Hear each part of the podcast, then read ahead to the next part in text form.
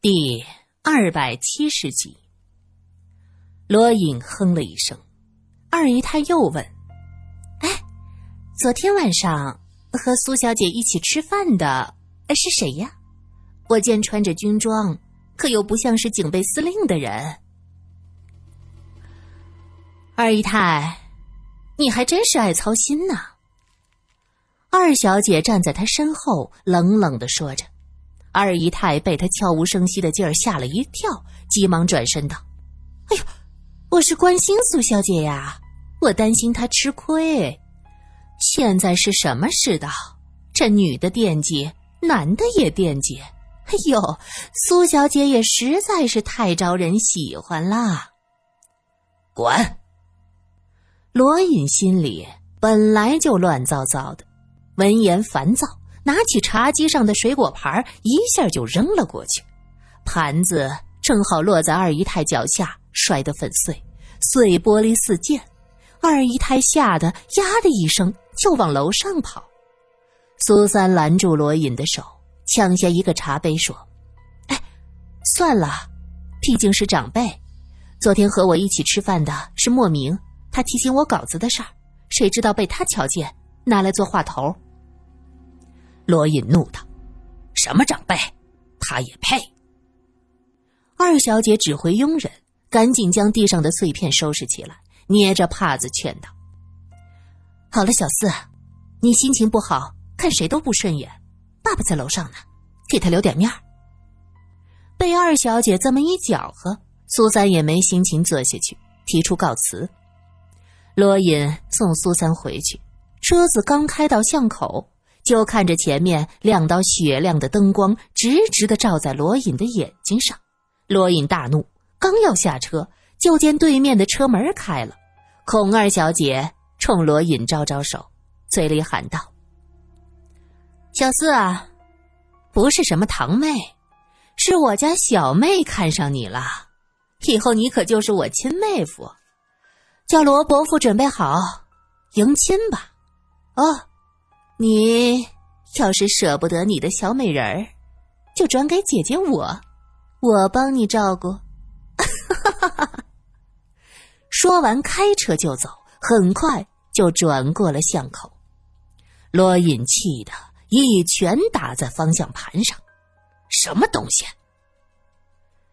苏三回到居赖达路的公寓，刚进门就见到袁晨从楼梯上走下来。一身漂亮的晚装，头发盘着一个髻，打扮的很好看，但是并不符合她天真烂漫的年纪。苏三发现，袁成好像在一夜之间就成长起来，整个人像是一棵扎根在水土肥美土地上的植物，努力的吸收着阳光雨露，向上抽条。可是这抽条过于急促。有些和年纪不太相符的故作老成。苏姐姐，你回来了。袁成看到苏三，眼睛一亮。苏三今天心情不好，点点头，不想说话。袁晨显然急于和人分享自己的好心情，完全不在乎苏三疲惫的脸色，拉着他的手撒娇道：“苏姐姐，你看我今天好不好看呀？”好看，好看。苏三心情不好，懒得应承，随口说道：“哎呦，言不由衷的，苏姐姐，莫不是你对我有意见？”元晨说着，眼圈一红，显出很委屈的样子。若是往日，苏三会心软，但是现在他一颗心被堵得满满的。一会儿是罗二小姐笑眯眯的说：“苏小姐呀。”要嫁到我们罗家，就得辞去工作。罗家少奶奶怎么能在外面做那些事儿？上流社会那些慈善呐、酒会呀，就够你每天忙的了。一会儿又是一身男装的孔二小姐爬出手枪抵着他的头，真是给脸不要脸！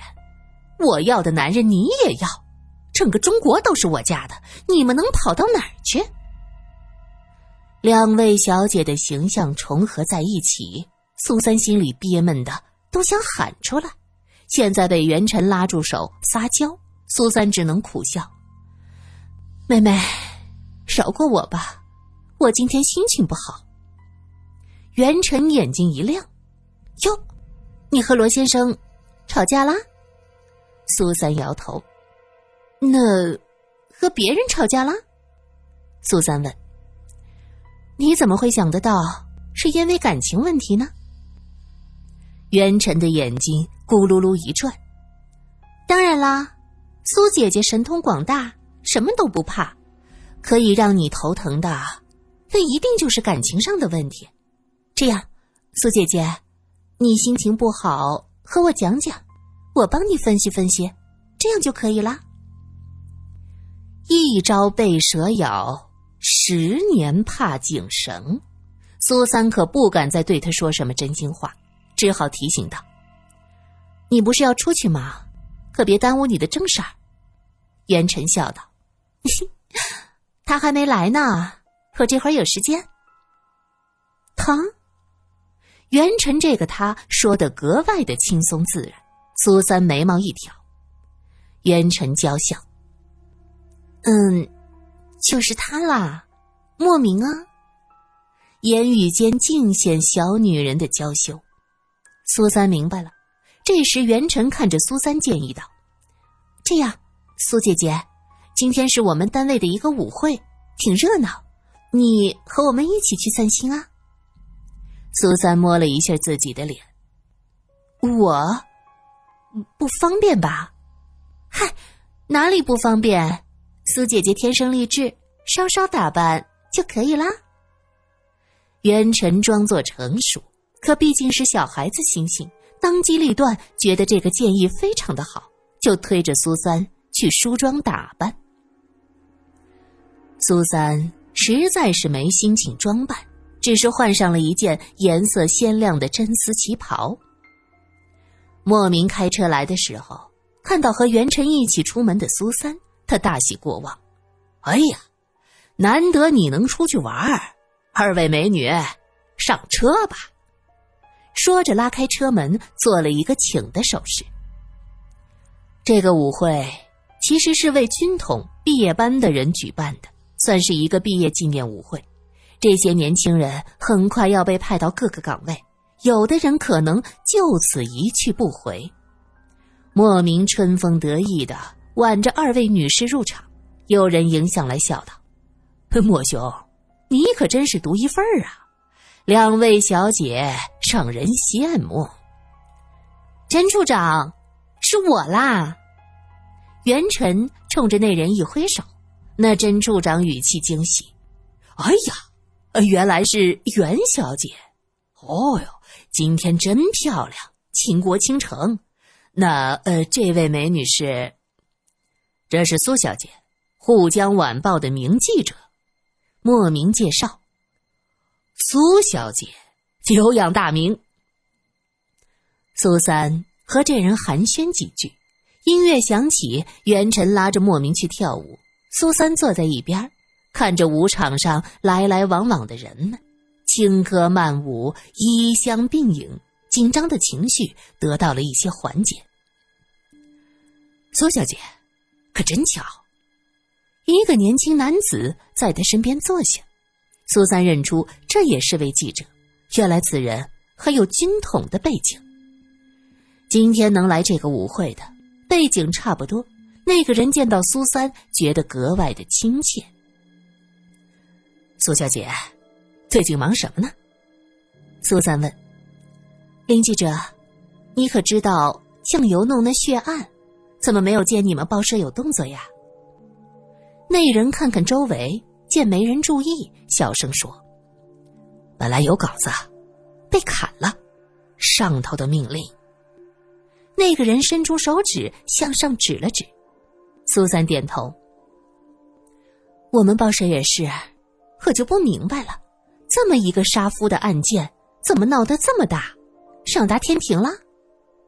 那人淡淡一笑：“哼，我得到的消息是。”得罪大法官了，杨法官。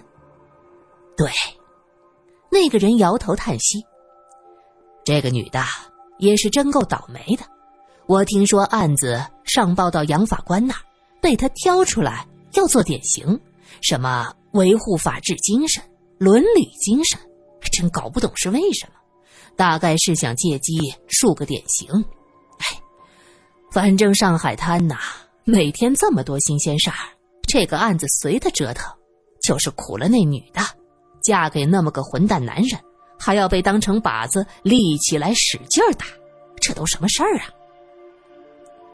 这个记者还有一些正义的精神，提起酱油弄的事儿也是满腹牢骚。苏三连连点头。心道：“怎么会这样？按道理来说，杨法官的母亲也算是被丈夫虐待而死的。她遇到这种案子，应该对被虐待的女性多一些宽容和谅解。她怎么能处处为难？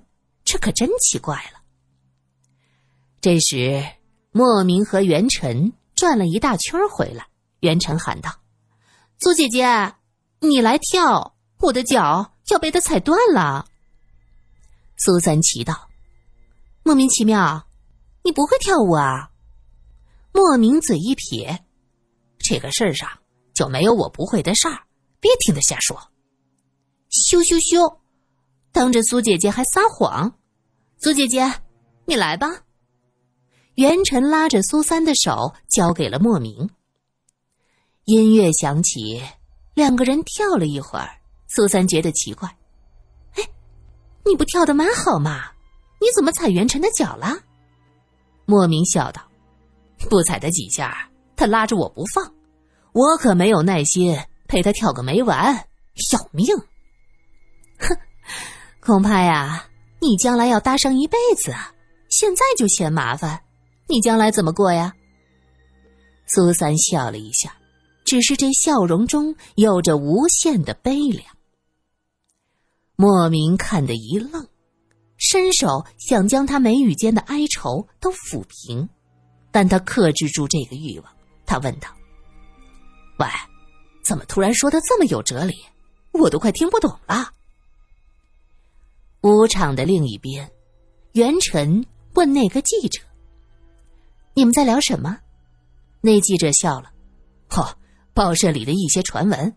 哦，袁小姐，我去那边坐一下。”那个记者拐个弯儿，从舞场里出来。一个男子上前问道：“都按照我说的做了。”记者点头。我没有想到会在这儿遇见他，正好他主动追问酱油弄的事儿，我就都引到杨法官那儿去了。剩下的就看他自己有没有本事和杨法官闹去。哎，怎么想着要摆这么一道？男子冷笑：“哼，咱们二小姐太过小心，一个好管闲事的女人，嫌她碍事儿，随便处理就得了，犯得上费这么大的劲儿吗？”这天上午，佣人在楼下喊着：“太太，有电话找你。”林淑宁正在楼上的书房插花。闻言下楼看向佣人，那个佣人小声说：“是位小姐。”林淑宁拿起电话，另一头的声音吓得他差点将话筒扔掉。“苏苏三，怎怎么是你？你好像不想接到我的电话。”“呃，哪里？我怎么会这么想呢？呃，我们是好朋友。”苏三听到话筒里。传来干涩的声音，他心道：“好朋友，你也配？”他强忍着内心翻滚的情绪，尽量用平静的声音问着：“有件事儿，我想求你。我们之间不要用‘求’这个字眼嘛？什么事儿你说吧。”林淑宁心中有鬼，语气格外的好：“我要见杨法官。”啊，是为了工作上的事儿，林淑宁很是为难。对，一个案子，我必须见到他。他的办公室重重警卫，我进不去，又预约不到，就只能找你了。淑宁，咱们俩是好朋友，这点小事儿，你不会不帮吧？苏三僵了一句，林淑宁握着话筒，最后还是答应了这件事儿。晚餐的时候，杨法官看到站在自家客厅的苏三，面色不愉。苏小姐，我以为自己并没有邀请你。对呀，所以是舒宁邀请我的。苏三毫不在意。杨法官皱着眉看向了林淑宁，这是怎么回事？林淑宁搓着手，很是为难。啊，呃，我是请苏三来吃晚饭的，事先没和你说，我以为这只是一件小事儿。我不要为难淑宁，是我求他帮助的。